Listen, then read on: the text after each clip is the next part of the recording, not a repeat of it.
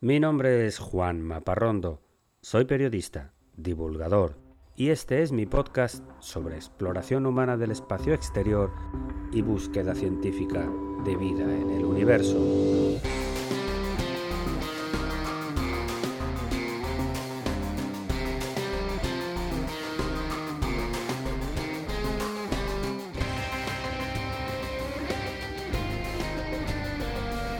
Bienvenidos a El sueño de Laika.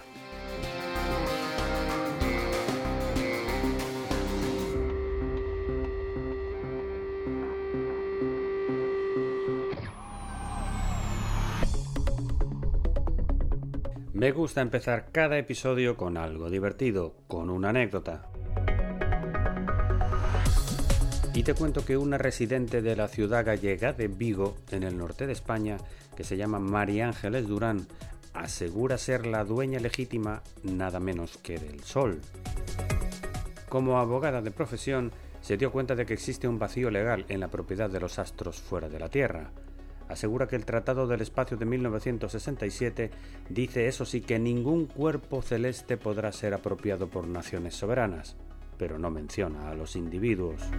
Así que en el año 2010 registró la propiedad del Sol, descrito como una estrella de tipo espectral G2 que se encuentra dentro del sistema solar situada a una distancia media de la Tierra de 149 millones de kilómetros. Desde entonces, Ángeles Durán está tratando de cobrar impuestos por el uso del Sol e incluso trató de vender parcelas en eBay, algo que aún no ha conseguido.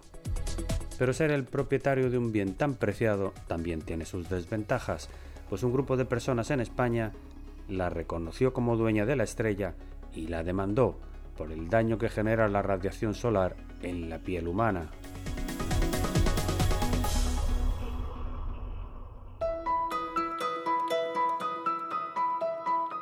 Tiempo ahora para hablar de cultura espacial. El mito griego de la creación del mundo inspiró a los escultores Lee Lowry y René Chambellan para crear la imponente estatua de cuatro metros y medio de altura del titán de la mitología griega, Atlas, cargando el universo en sus hombros, que puede admirarse en la entrada del Rockefeller Center en Manhattan, en la ciudad de Nueva York.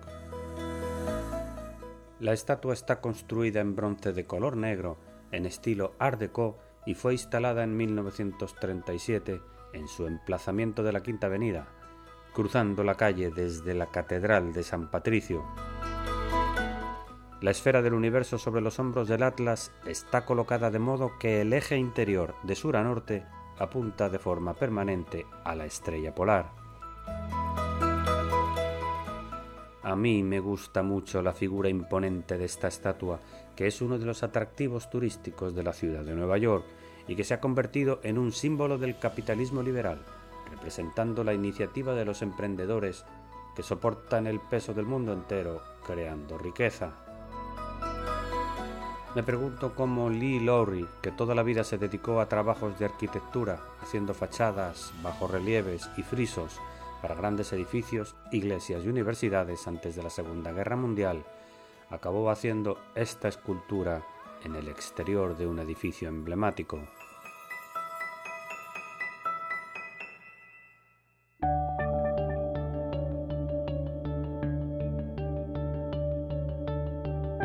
Y entramos ahora en la sección principal del episodio de hoy, que está dedicado al simulacro de viaje a Marte llamado Mars 500. Esta es la historia de un experimento psicológico realizado hace 10 años por la Academia de Ciencias de Rusia en colaboración con las agencias espaciales de Europa y China.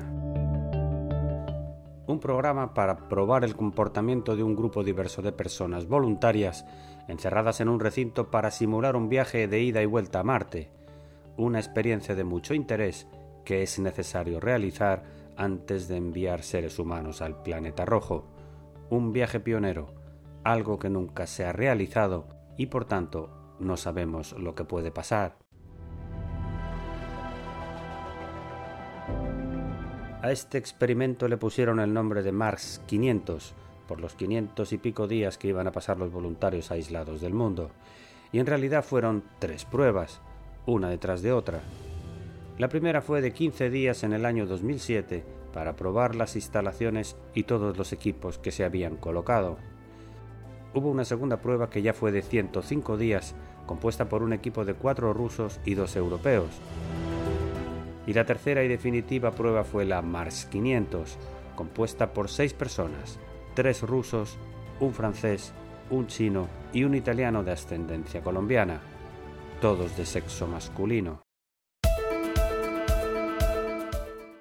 El recinto en sí era un espacio cerrado en forma de módulos de forma cilíndrica, similares a la Estación Espacial Internacional, instalado en el interior de un hangar muy grande en el Instituto de Biomedicina de la Academia Rusa de Ciencias. Un complejo con un espacio habitable de 550 metros, sin ventanas, que simulaba tres ambientes.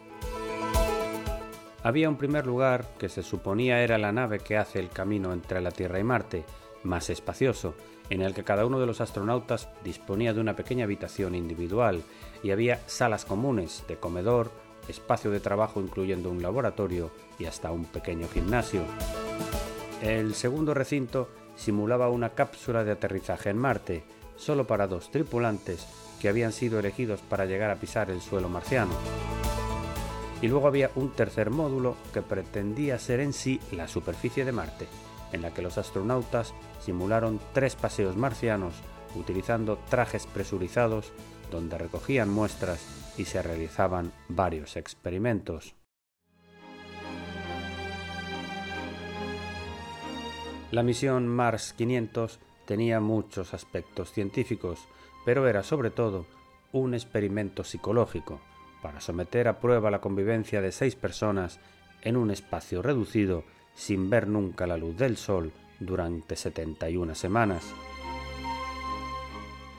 Entre los tripulantes de esta misión de prueba estaba Diego Urbina, un colombiano que vivió y estudió desde pequeño en Italia, con una maestría en Ingeniería Electrónica por el Instituto Politécnico de Turín y graduado de Estudios Espaciales de la Universidad del Espacio en Estrasburgo, en Francia.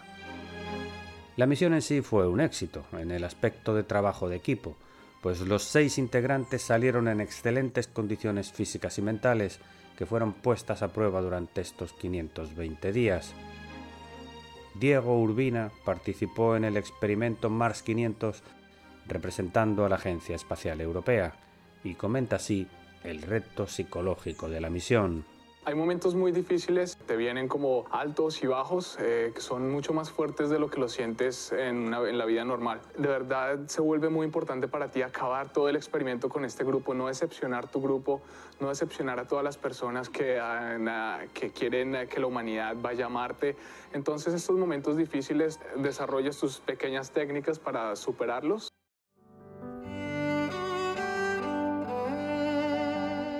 Han pasado ya 10 años desde el experimento Mars 500 y la posibilidad de que el viaje a Marte sea una realidad parece mucho más cercana ahora que entonces. En este año 2022, por ejemplo, se realizarán los dos primeros vuelos de prueba de dos cohetes diferentes con capacidad de llevar seres humanos a Marte, el cohete SLS de la NASA y el cohete Starship de la empresa SpaceX que ha sido seleccionado además para ser el vehículo de aterrizaje lunar del programa Artemis. El interés por Marte sigue en alza. La experiencia real de viajar al planeta rojo se sigue impulsando desde otras instituciones también, entre las que destaca la Mars Society, una iniciativa con sede en Colorado, en Estados Unidos, que fomenta el interés y la inversión del viaje a Marte y todos los años realiza una convención internacional. Y la Mars Society tiene además un centro de experimentación similar al Mars 500, imitando un asentamiento humano en Marte. Este centro experimental de la Mars Society se llama Estación de Investigación en el Desierto de Marte, pero realmente está en el desierto de Utah, que es uno de los lugares de la Tierra que más se parece a la superficie de Marte. Este centro tiene varios módulos de alojamiento presurizados, tiene también un invernadero y laboratorios disponibles para experimentos. Todo el centro está abierto para grupos de voluntarios que quieran simular un viaje a Marte, pero en esta ocasión solo por dos semanas. En este asentamiento de la Mars Society, que fue creado en el año 2000, ya han participado un total de 263 misiones de todas partes del mundo, compuestas por grupos de investigadores, de estudiantes, de científicos y de periodistas interesados en Marte. La convocatoria para misiones para el 2022-2023 ya está abierta para nuevos grupos de voluntarios. Otra iniciativa digna de mención es la Mars One, que buscaba unir esfuerzos para crear un asentamiento permanente en Marte y que lanzó una convocatoria buscando voluntarios en el 2012 a la que se apuntaron 200.000 personas. Tras un riguroso proceso de selección, se quedaron con cuatro candidatos para vivir dos años en Marte. La iniciativa Mars One lamentablemente se quedó sin dinero en el 2016, aunque es posible que se reactive cuando la tecnología permita convertir este viaje en una realidad. La iniciativa que sí tiene dinero y está construyendo la capacidad para ir a Marte desde cero es el gigante de la industria espacial SpaceX, una empresa que solamente en el 2022 tiene contrato para 72 lanzamientos espaciales con cohetes reutilizables de bajo costo.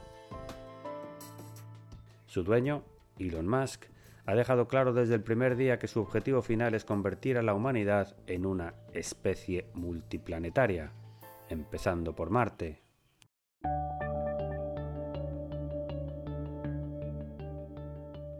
La expansión de la especie humana fuera de la Tierra sigue en marcha. Mi visión personal es que en los próximos años asistiremos a una unión entre los esfuerzos de la NASA y de SpaceX para llegar a Marte, en clara competencia con la alianza ya existente de Rusia y China con el mismo objetivo. Si no ocurre ningún suceso imprevisto, es cada vez más probable que veamos un ser humano aterrizando en el planeta rojo en la próxima década.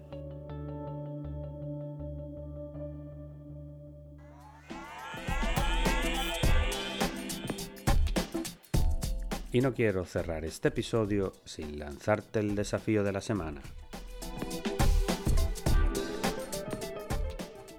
Te invito a que si no lo tienes ya, te bajes una aplicación para el teléfono móvil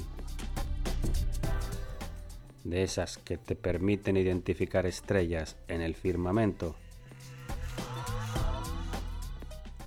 Con una conexión buena a Internet es un instrumento ideal para aprender a identificar constelaciones. Y hasta aquí el episodio de hoy de El sueño de Laika. Espero que te haya gustado. Para cualquier comentario o sugerencia, escríbeme a laika.podcast.gmail.com y sígueme en mi cuenta de Instagram, laika.podcast.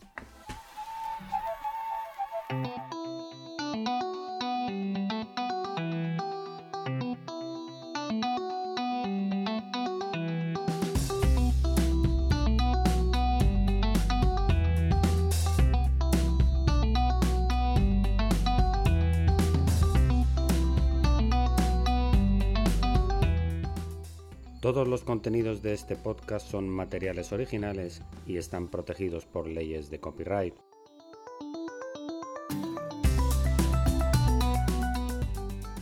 Todas las músicas y sintonías han sido compradas a sus autores o son de reproducción libre.